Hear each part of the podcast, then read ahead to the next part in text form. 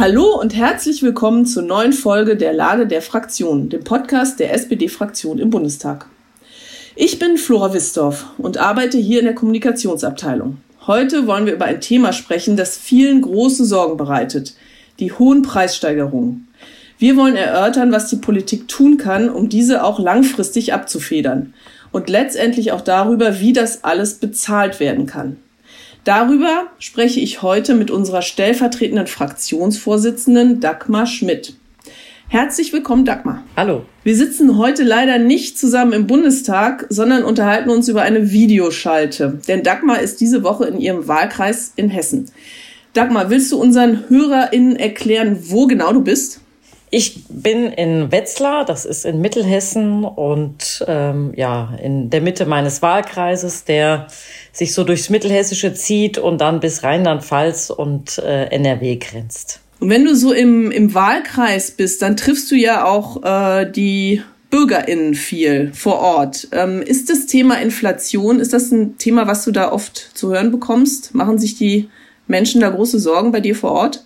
Ja, also man merkt schon, dass sich ähm, die Menschen Sorgen machen, wie das weitergeht und ähm, ob sie sich in Zukunft noch ähm, das leisten können, was sie sich gerne leisten möchten. Ähm, es gibt so insgesamt ein Gefühl der Unsicherheit und deswegen ist es gut, äh, dass wir schon viel in die Wege geleitet haben, aber auch, äh, dass wir noch einiges vorhaben um klarzumachen, dass wir niemanden auch in so einer Krise zurücklassen. Geht's denn in den Gesprächen, die du da so führst, geht's da vor allem um die, um die hohen Energiepreise oder auch wirklich jetzt äh, schon um, um die Preise in den Supermärkten? Äh, Brot, äh, Butter und so weiter? Ehrlich gesagt, in erster Linie, wenn geht es äh, um äh, die Benzinpreise und die Energiepreise. Ich komme aus einem ländlichen ähm, Wahlkreis. Bei mir sind viele Menschen einfach aufs Auto angewiesen und für die sind das jetzt schon wirkliche Einschränkungen, die sie vornehmen müssen, um das Benzin noch bezahlen zu können. Ja, Stichwort Benzin. Äh, alle sprechen im Moment über den äh, Tankrabatt. Der ist ja am, am äh, 1. Juni in Kraft getreten und viele äh, sagen, dass das kommt jetzt nicht mehr so richtig an. Die Mineralölkonzerne kassieren das Geld äh, selber. Äh, was sagst du dazu? Naja, es war ja jetzt nicht unsere Herzensangelegenheit, ähm, das über eine solche äh, Steuerentlastung zu versuchen, den Benzinpreis zu senken. Ähm, wenn es uns aber doch auch ein Anliegen war, uns darum zu kümmern, dass äh, die Menschen ihre Mobilität noch bezahlen können.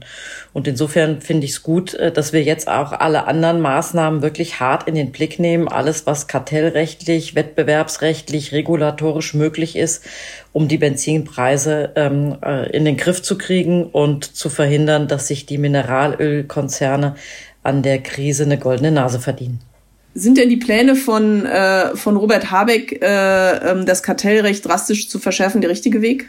Ja, also wir warten jetzt mal, äh, was er auf den Tisch legt und dann gucken wir uns das an. Aber äh, wie ich gesagt habe, ist das schon die richtige Richtung, ähm, zu gucken, dass wir äh, dort ähm, äh, entweder echten Wettbewerb bekommen oder auch regulatorisch eingreifen müssen. Weil äh, ja viele Menschen, die oft tanken müssen, auch die Erfahrung machen, dass äh, überraschenderweise mal kurz vor Ferien oder Feiertagen äh, die Preise steigen und äh, dass da nicht immer alles so mit rechten Dingen zugeht. Äh, die Vermutung steht ja schon lange im Raum. Aber selbst, äh, also wenn, wenn wir das so machen, also wenn, wenn äh, die Bundesregierung äh, das Kartellrecht äh, verschärft, das wird ja nicht von heute auf morgen passieren. Kann man denn irgendwas machen in den nächsten Wochen, äh, dass äh, diese Preisnachlässe auch weitergegeben werden? Ich glaube, andere Dinge sind, ähm, sind wichtig oder vielleicht sogar viel wichtiger, nämlich, dass wir äh, uns drum kümmern, erstmal die Einkommen der Menschen auch zu stabilisieren und äh, Sicherheit zu geben. Und das ist eben auch eine Erfahrung aus meinem Wahlkreis, dass diese 12 Euro Mindestlohn, die ab dem 1. Oktober gelten, äh, dass die ganz, ganz vielen Menschen wirklich eine große Hilfe und Unterstützung sind. Und ich bin immer wieder überrascht. Wir haben so diese abstrakte Zahl, das hilft sechs Millionen Menschen. Und wenn ich dann durch meinen Wahlkreis fahre und dann höre ich, äh, für mich ist das eine Verbesserung, für mich ist das eine Verbesserung, wie viele wirklich davon betroffen sind, die bisher unter zwölf Euro gearbeitet haben. Äh, und das ist, glaube ich, schon mal ein wirklich guter Schritt. Genauso wie wir, ähm, auch die Rentenerhöhung ist ja nicht vom Himmel gefallen, sondern die hat was damit zu tun, dass wir viel in der Pandemie in unsere Wirtschaft, in Kurzarbeitergeld, in den Erhalt von Arbeitsplätzen investiert haben, äh, so, so dass wir die Basis auch für eine äh, so große Rentenerhöhung äh, legen konnten. Auch das ist wichtig, dass wir zusätzlich nochmal ähm, für die Menschen in Erwerbsminderungsrente etwas, etwas tun, die gerade oftmals ganz niedrige Renten auch haben. Also, dass wir insgesamt uns darum kümmern, Einkommen zu stabilisieren, ist, glaube ich, erstmal wichtig. Und dann muss man gucken, dass man zusätzlich dazu, was wir ja auch gemacht haben, mit den verschiedenen Maßnahmen, mit Zuschlägen, mit Einmalzahlung hilft und unterstützt. Aber das ist natürlich keine dauerhafte Lösung, sondern dauerhaft müssen wir gucken, äh, dass diejenigen, die eben in so einer Krise wirklich besonders große Probleme haben, äh, dass wir da auch ganz gezielt unterstützen und eben niemanden zurücklassen. Lass uns doch noch mal also ein bisschen äh, einen Schritt zurückgehen. Also ich würde erst noch mal ganz kurz ger gern mit dir äh, über die, diese Entlastungspakete sprechen, die ja jetzt äh, auch in Kraft treten, ähm, wo ja auch der Tankrabatt dazugehört und das 9-Euro-Ticket, aber da sind ja auch noch viele andere äh, wichtige Entlastungen dabei, äh, insgesamt 30 Milliarden Euro. Ähm, manche von denen sind zeitlich begrenzt, eben wie Tankrabatt, 9-Euro-Ticket, aber da sind ja auch äh, strukturelle Entlastungen schon dabei. Was sind denn da die, die wichtigsten?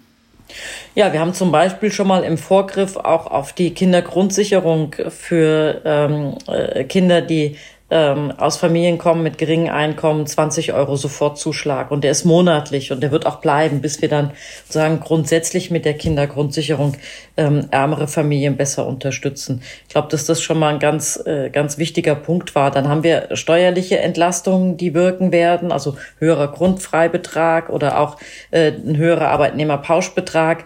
Ähm, das sind alles Dinge, ähm, die helfen werden. Auch diejenigen, die pendeln, werden von der Erhöhung der Pendlerpauschale äh, profitieren. Und dann natürlich das, was wir jetzt ähm, auch schon im Koalitionsvertrag angelegt hatten, nämlich, dass wir äh, die EEG-Umlage abschaffen. Das ist natürlich auch nochmal eine Erleichterung, nicht nur für die Bürgerinnen und Bürger, sondern auch für Unternehmen. Und du hast ja jetzt schon äh, angedeutet, äh, es gibt ja auch schon, schon Entscheidungen, äh, die, die langfristig eben äh, greifen, die Löhne stabilisieren und erhöhen, wie zum Beispiel die Erhöhung des Mindestlohns auf 12 Euro, die ja im Oktober dann kommt.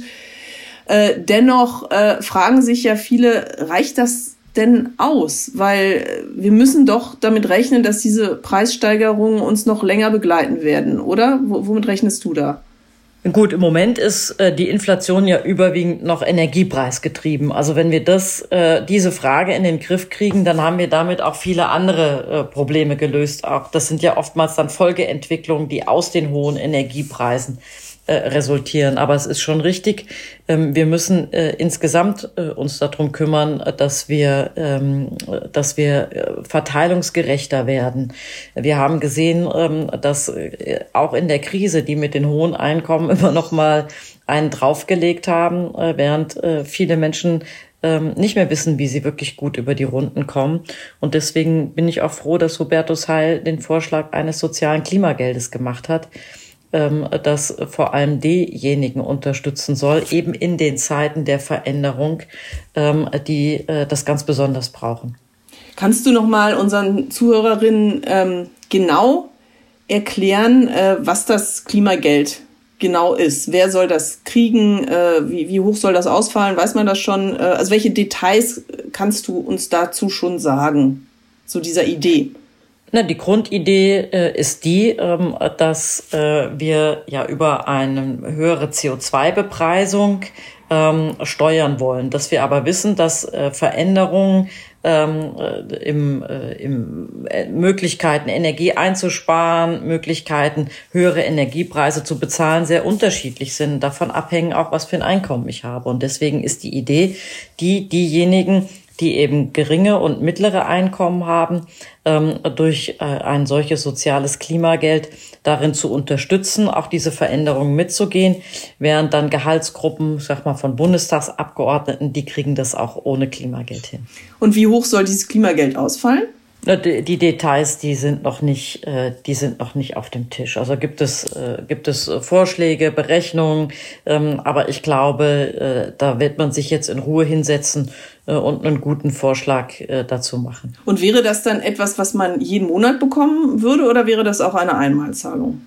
auch das sind Fragen, die noch geklärt werden müssen. Aller Wahrscheinlichkeit macht, macht es Sinn, das dann äh, einmal im Jahr auszuzahlen sozusagen. Ähm, aber äh, auch das sind Fragen, äh, die man noch im Detail klären muss, äh, genauso wie die Auszahlung. Da sind wir ja an so einem Punkt, äh, weswegen wir bisher immer so, so viele Sachen über so viele Wege äh, versucht haben, an die Bürgerinnen und Bürger zu bringen, ähm, weil wir noch keinen Weg haben, direkt einfach jedem Bürgerin und jedem Bürger das Geld zukommen zu lassen. Und ähm, diese Möglichkeit wollen wir schaffen über die Steuer-ID. Das ist im äh, zweiten Entlastungspaket so festgehalten worden. Und ich hoffe, äh, dass unser Finanzminister sich jetzt schnell ähm, aufmacht, äh, dazu auch etwas vorzulegen, äh, damit wir eben gerade im Herbst, wenn es wahrscheinlich alles wieder ein bisschen schwieriger wird, äh, dann die Möglichkeit haben, sehr zielgenau ähm, denjenigen auch Unterstützung zukommen zu lassen, die sie brauchen. Egal, ob sie ähm, geringe Einkommen haben, weil sie eine geringe Rente haben oder ähm, äh, geringe Einkommen haben, äh, weil sie studieren oder ähm, weil sie äh, wenig Lohn bekommen, äh, sondern dass wir ähm, äh, über alle Gruppen hinweg zielgenau die treffen, die es brauchen. Äh, Stichwort Finanzminister. Ähm, äh, Christian Lindner hält nicht so wahnsinnig viel äh, äh, von, von der Idee eines sozialen Klimageldes. Er äh, will lieber eine, eine Steuerreform machen. Ähm, was, was sagst du dazu? Naja, eine Steuerreform nutzt ja nur denjenigen, die auch wirklich Steuern zahlen. Ähm, äh, wenn man eine Einkommenssteuerreform macht, äh, viele gerade Familien mit geringem Einkommen, die zahlen wenig Steuern, die haben auch von Steuerentlastung wenig. Äh, und deswegen glaube ich schon, dass es richtig ist, ähm, äh, diejenigen, die es brauchen, anders zu adressieren, weil man sie über Steuerreform nicht so erreicht, wie wir das eigentlich wollen. Also wichtig ist, wenn ich dich richtig verstehe, ist vor allem, dass wir eben die, die unteren, die mittleren Einkommen erreichen, dass die entlastet werden, also diejenigen, die es wirklich brauchen. Genau. Wir brauchen, wir müssen diejenigen, die, ähm, die eben nicht so nicht so einfach äh, mit mit äh, solchen Krisen umgehen können, die keine dicken Polster ähm, äh, auf der Bank oder ein dickes Erbe im Rücken haben, äh, die müssen wir unterstützen. Denen müssen wir die Sicherheit geben, dass sie auch gut durch diese Zeit kommen. Diejenigen, die die eben nicht so viel haben, dazu gehört ja auch eine Gruppe. Ähm, äh, die immer wieder auftaucht, äh, die Rentner ähm, und Rentnerinnen. Ähm, die haben sich äh, beschwert, dass sie jetzt bei der Energiepauschale äh, leer ausgehen. Äh, plan, plant ihr denn da noch äh, nachzulegen, so, so dass die, die RentnerInnen ähm, da auch noch ähm, etwas bekommen und unterstützt werden? Das meinte ich vorhin mit, es muss zielgenauer werden, statt dass wir versuchen, immer so Gruppen zu adressieren. Weil ähm, äh, es gibt Rentnerinnen und Rentner, äh, die haben sehr hohe Renten so, es gibt Arbeitnehmerinnen, Arbeitnehmer, die haben sehr hohe Einkommen. Auch die hätten aus meiner Sicht ähm, keine äh, Energiepauschale gebraucht. Na, ähm, sondern es brauchen die Rentnerinnen und Rentner mit den geringen Renten, die Arbeitnehmerinnen und Arbeitnehmer mit den geringen Einkommen, die brauchen das. Und deswegen ist es wichtig, ein Instrument zu schaffen, wie wir die erreichen. Und ähm, ja, ich habe es für einen Fehler gehalten, dass, ähm, dass die Rentnerinnen und Rentner ähm, keine Energiepauschale bekommen haben. Und man wird sehen, wie wir sozusagen weitere Entlastungen so gestalten, äh, dass auch Rentnerinnen und Rentner davon profitieren, aber eben vor allem diejenigen, die es auch besonders brauchen. Oh, was ist mit den, mit den Hartz-IV-Empfängern? Ja, äh, die Grundsicherungsempfänger, die haben wir ja auch schon mit äh, einem äh, mit dem Zuschlag mit 200 Euro entlastet. Ähm, äh, wir haben sozusagen die die Kinder mit dem Sofortzuschlag von 20 Euro nachhaltig sozusagen unterstützt. Also in dem Bereich haben wir ja auch schon eine ganze Menge gemacht. Äh, Hubertus Heil hat aber ja auch äh, ins Spiel gebracht, hat darüber gesprochen, dass man die Regelsätze erhöhen könnte, also neu berechnen könnte, äh, so dass da auch eine, eine Erhöhung entsteht. Was, was hältst du davon, von der Idee? Genau, also das, äh, das ist zwingend geboten, äh, dass wir ähm, die Regelsätze uns äh, angucken und neu berechnen, weil diese ganzen Preissteigerungen, die ähm, auch die Menschen, die von Grundsicherung leben, jetzt erleben, die sind alle nicht ähm, äh, schon mitgedacht in der Leistung, die sie bekommen. Und insofern ist über die 200 Euro Einmalzahlung und den Sofortzuschlag für die Kinder hinaus ist natürlich geboten, ähm, auch dort eine Neuberechnung vorzunehmen.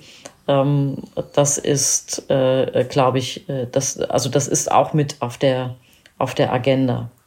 Gibt es denn in, innerhalb der Ampel äh, da eine, eine gewisse Einigkeit auch, auch mit der FDP, dass man die Menschen äh, im Herbst äh, nochmal entlasten muss? Ähm, also klar, ich habe verstanden, dass dir das, also dass uns das sehr wichtig ist. Ähm, aber die Frage ist ja, äh, kann man da auch die, die anderen von überzeugen? Naja, also das, ähm, das werden wir sehen, äh, was, äh, was wir am Ende hinbekommen. Aber es ist schon klar, ähm, äh, wir sind äh, die größte Fraktion. Äh, und auch wenn wir nicht den Finanzminister stellen, ähm, so ist doch klar, äh, dass man nicht an uns vorbei äh, irgendwie verhindern kann, ähm, dass, dass wir uns für den gesellschaftlichen Zusammenhalt einsetzen. So, und das heißt auf der einen Seite, dass wir die unterstützen, die Unterstützung brauchen. Das heißt aber auch auf der anderen Seite, dass diejenigen mit den hohen und höchsten Einkommen, die Unternehmen mit äh, Übergewinnen und äh, Riesendividendenausschüttung, ähm, dass die alle äh, mithelfen müssen, ähm, dass wir gut durch diese Zeit kommen. Und ähm, das ist eine Frage der Gerechtigkeit. Und äh, zusätzlich ist es eine Frage der ökonomischen Vernunft, weil es auch ökonomisch keinen Sinn macht, äh, Leuten mit hohen Einkommen Geld äh, dafür zu geben, dass sie ihre Sparquote erhöhen, während andere nicht wissen, äh, wie sie äh, den alltäglichen Bedarf decken sollen. Und ähm, auch da ist es wichtig, dass wir äh, unseren Binnenmarkt stärken, dadurch die Wirtschaft am Laufen halten. Und das machen wir nicht, äh, indem wir den hohen Einkommen mehr geben, sondern äh, indem wir den kleinen und mittleren Einkommen die Möglichkeit geben, gut über die Runden zu kommen. Würdest du denn so weit gehen, den Menschen, also zu sagen, macht euch keine Sorgen, wir unterstützen euch auf jeden Fall. Ihr bekommt so viel, dass ihr äh, ja weiter gut durchs Leben kommt, sozusagen. Naja, wir haben äh, grundgesetzlich verankertes Sozialstaatsversprechen. So und ähm, äh, der Sozialstaat ist immer gefordert, äh, äh, in den verschiedenen Zeiten das zu tun, was notwendig ist. Und äh, natürlich ist es unser Anliegen, äh, dass alle gut durch diese Zeit kommen, aber auch, äh, dass es äh, nach dieser äh, Krise gut weitergeht. Und das heißt, dass wir nicht nur dafür sorgen müssen, dass wir Einkommen stabilisieren, dass wir äh, helfen, wenn besondere Not da ist, sondern äh, dass wir auch in die Zukunft investieren, ähm, damit wir auch morgen noch gute Arbeitsplätze haben. Das haben wir bisher durch die Pandemie sehr gut gemacht, äh, indem wir wirklich äh, unsere Wirtschaft äh, und unsere Arbeitsplätze gut unterstützt und auch äh, über die Krise gerettet haben. Ähm, aber es gilt natürlich trotzdem noch, um wirklich zukunftsfest zu sein, müssen auch Investitionen getätigt werden. Nicht nur in den Ausbau erneuerbarer Energien, aber eben auch. Ähm, dahinter taucht ja dann eine neue Frage auf, ähm, wie, wie wird das alles bezahlt? Ähm, das ist ja, ist ja die große Frage. Ähm, muss man äh, dazu neue Schulden aufnehmen? Ähm, kann man neue Steuern einführen? Also was, was ist da dein Vorschlag? Also diese, diese strukturelle Entlastung auch äh, angesichts der, der hohen Preise, aber auch, äh, äh, dass man eben weiter äh, in den Sozialstaat investiert, wie du ja gerade beschrieben hast das sind ganz viele Dinge, die man, äh, die man parallel machen muss. Äh, natürlich müssen wir auf der einen Seite dafür sorgen, äh, dass Menschen gute Arbeit haben, dass sie von ihrer Arbeit auch gut leben können ähm, und dass diejenigen, die keine Arbeit haben, dass man denen gute Brücken baut, wieder Arbeit zu bekommen. Das werden wir unter anderem mit dem Bürgergeld ähm, auch dieses Jahr ja noch in Angriff nehmen. Ähm, das Zweite ist, dass wir natürlich gucken müssen, wo sind die Profiteure der Zeit. Äh, und was ist Ihr Beitrag äh, für den gesellschaftlichen Zusammenhalt und für das Gemeinwesen? Und wenn man sich überlegt, dass wir 330 Milliarden, wahrscheinlich mittlerweile noch mehr, äh, für die, für die Pandemie ausgegeben haben, nämlich dafür, dass wir da gut durchkommen, dann finde ich es nur rechtens, dass gerade die Unternehmen, die dann jetzt wieder gute Gewinne machen, eben auch etwas davon wieder zurückgeben an die Gesellschaft, von dem, was sie eben in einer Krise auch an Unterstützung bekommen haben. Und äh, diese Diskussion um Übergewinnsteuer finde ich mehr als berechtigt. Also wer äh, über die Maßen von Krisen profitiert, ähm, der kann nicht davon ausgehen, äh, dass das sozusagen alles in die eigene Tasche gewirtschaftet werden kann, sondern auch da muss ein Beitrag ähm, zur Allgemeinheit geleistet werden. Und äh, was ich vorhin gemeint habe, ist, dass wir auch mit unseren Maßnahmen sehr viel zielgenauer werden müssen. Ja, bisher habe auch ich von Maßnahmen profitiert. Aber äh, Bundestagsabgeordnete haben ein Einkommen, dass sie auch ohne diese Maßnahmen zurechtkommen. Deswegen müssen wir zielgenauer werden. Dafür brauchen wir äh, die Instrumente. Äh, dazu habe ich was gesagt. Und äh, genau an, an den Punkten kommt dann eben noch dazu, äh, dass wir auch in die Zukunft investieren müssen, dass wir auch und sagen, äh, in, in, dass wir auch morgen noch so gut wirtschaftlich aufgestellt sein müssen, dass wir eben diese guten Arbeitsplätze und alles das ähm, auch anbieten können. Und dazu investieren wir in Qualifizierung, in Forschung, in Entwicklung, äh, in den Ausbau erneuerbarer Energien, in Wasserstofftechnologie und vieles andere mehr. Ähm, und äh, ich glaube, dass das eine lohnende Investition ist. Ich selber bin kein großer Fan von Schulden. Es kann Sinn machen, Schulden zu machen, um eben zu investieren äh, in etwas, was am Ende dann äh, mehr einbringt, als es, äh, als es gekostet hat, in, in die Zukunftsthemen. Ich glaube aber, dass wir so ein reiches Land sind und dass wir so viel Vermögen und so viel Reichtum in unserem Land haben, der durchaus auch einen Beitrag dazu leisten kann, ähm, äh, jetzt die Probleme zu lösen und dass wir sie nicht über Schulden in die Zukunft verschieben müssen vor dem Hintergrund der, des, des äh, Angriffs auf die Ukraine und, und, und der Kosten auch, die wir jetzt deswegen haben äh, mit dem Sondervermögen äh, für die Bundeswehr zum Beispiel, ähm, gibt es aber natürlich die Diskussion, ähm, kann man das alles ohne, ohne Schulden äh, hinkriegen? Und es gibt eben auch die Diskussion darüber, ob wir die Schuldenbremse äh, nochmal außer Kraft setzen müssen im, im kommenden Jahr. Ähm, wie siehst du das?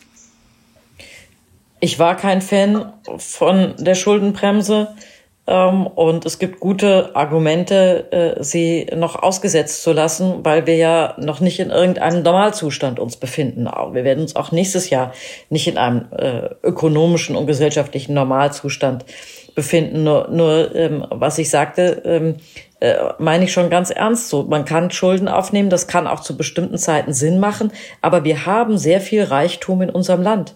Äh, wir haben sehr viele, die auch davon profitiert haben, äh, wie sich äh, Wirtschaft und Gesellschaft entwickelt haben. Und ich finde, dass man zuerst die ähm, mit heranziehen sollte, äh, ihren Beitrag zu leisten, bevor man über Schulden nachdenkt. Und hast du da einen äh, ganz konkreten äh, Vorschlag, ähm, wie man das machen könnte? Naja, die Vorstelle, äh, Vorschläge äh, liegen ja auf dem Tisch. Also von Übergewinnsteuer über eine Einkommensteuerreform, Erbschafts- und Vermögenssteuer. Also es gibt ähm, ja da schon äh, viele jetzt nicht äh, völlig überraschend neue Instrumente, mit denen man für mehr Gerechtigkeit sorgen kann. Jetzt nochmal zurück äh, zur konkreten äh, Debatte, äh, wie man äh, mit diesen Preissteigerungen äh, umgeht. Olaf Scholz hat ja auch äh, eine konzertierte Aktion vorgeschlagen. Ähm, da wollte ich jetzt auch dich nochmal fragen, was meint er denn damit genau? Wie, wer nimmt daran teil und was soll da genau besprochen werden?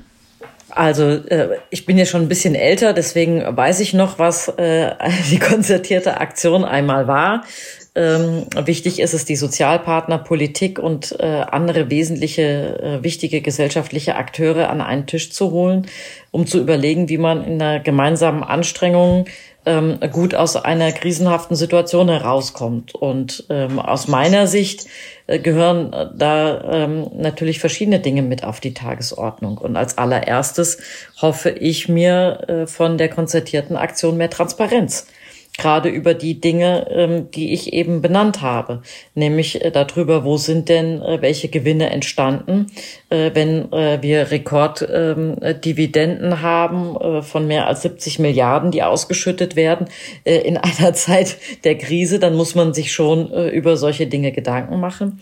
Ähm, aber eben auch, wie man durch ein gutes Zusammenwirken, durch kluge Tarifverträge, aber auch durch Unterstützung der Politik ähm, ja, einen, einen guten Weg finden kann, mit, mit so einer Situation äh, umzugehen, so dass alle ihren Beitrag leisten. Und das finde ich schon eine kluge, äh, eine kluge Entscheidung, ähm, das so zu machen. Ich glaube, die Zeit ähm, die Zeit erfordert das, dass man sich äh, mit allen wesentlichen wirtschaftlichen und gesellschaftlichen Akteuren an einen Tisch setzt. Also wer wäre denn dann genau dabei? Also natürlich die, die äh, Tarifpartner ähm, und, und wer noch? Die politischen Ebenen. Also äh, ich glaube schon, dass äh, Bund, Land und äh, Kommunen damit an den Tisch gehören. Das sind, glaube ich, ähm, äh, die wesentlichen Akteure. Und was könnten da die Beiträge, von denen du sprichst, denn äh, genau sein? Also einmal natürlich Transparenz, hast du gerade gesagt, ähm, äh, ne, wo, wo was für Gewinne werden wo erwirtschaftet. Äh, und ähm, aber was könnten denn die Beiträge sein? Ich sage jetzt mal auch von den Arbeitnehmern. Ähm, was was genau könnte das sein? Ja, also ich, ich werde ganz bestimmt nicht einer solchen Diskussion vorweggreifen. Das ist ja auch äh, genau nicht der Sinn. Aber ähm, was ich mir schon vorstellen kann, ist, äh, dass man zum Beispiel über äh, kluge Wege nachdenkt, wie man ähm, äh, zukunftssichere Arbeitsplätze äh, schaffen kann, welche äh, Unterstützung man auch für Qualifizierung und Weiterbildung und äh, eben auch Zukunftsinvestitionen geben kann.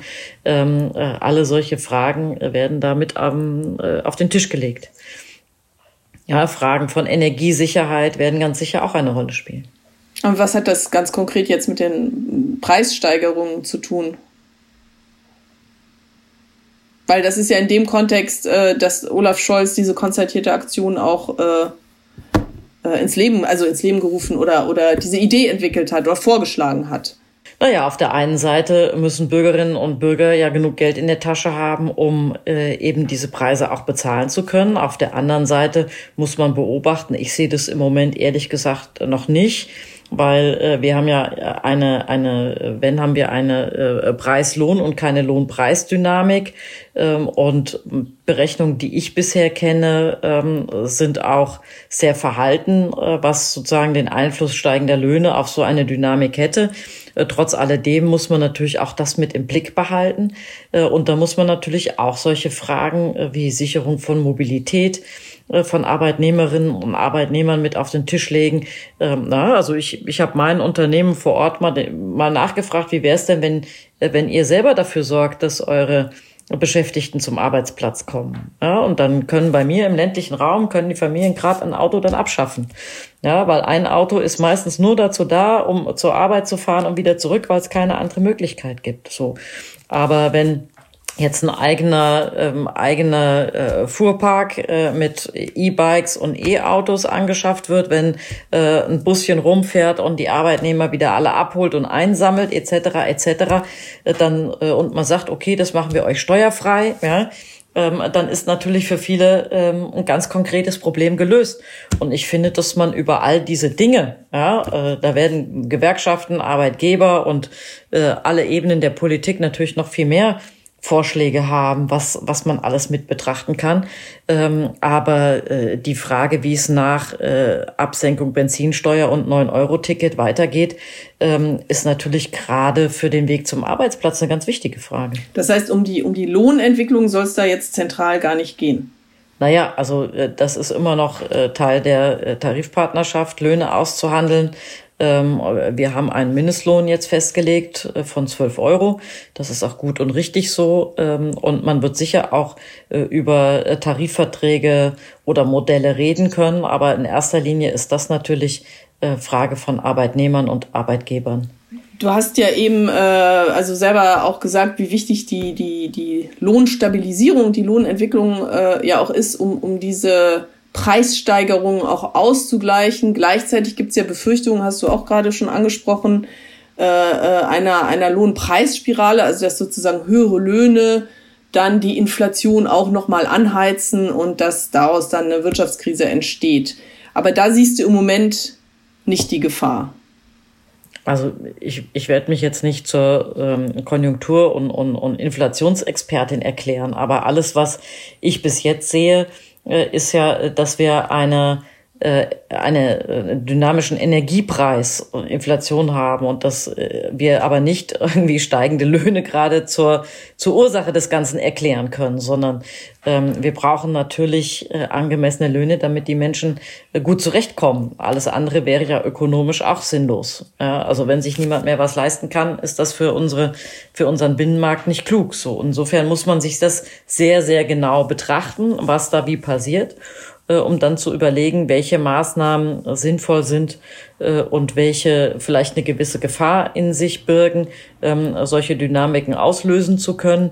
Äh, und sicher wird das in der konzertierten Aktion ähm, auch beraten werden. Aber ich nehme an, dann mit Expertinnen und Experten, die sich da besser auskennen als ich. Ich würde gerne noch mal von dir wissen, ähm, was sind denn jetzt, ähm, also jetzt mal ein bisschen äh, abseits von, von, von den Preissteigerungen und, und äh, den Entlastungen und wie man das alles ausgleichen kann, ähm, welche äh, sozialpolitischen Projekte sind für uns jetzt noch ganz wichtig in den kommenden Monaten und, und äh, im, im kommenden Jahr, sage ich mal? Was, was steht da ganz oben auf der Liste, wo du sagst, das muss unbedingt kommen und da setzen wir uns für ein, äh, trotz dieser wirklich äh, speziellen Situation in, äh, und schwierigen Situation, in der wir uns ja befinden?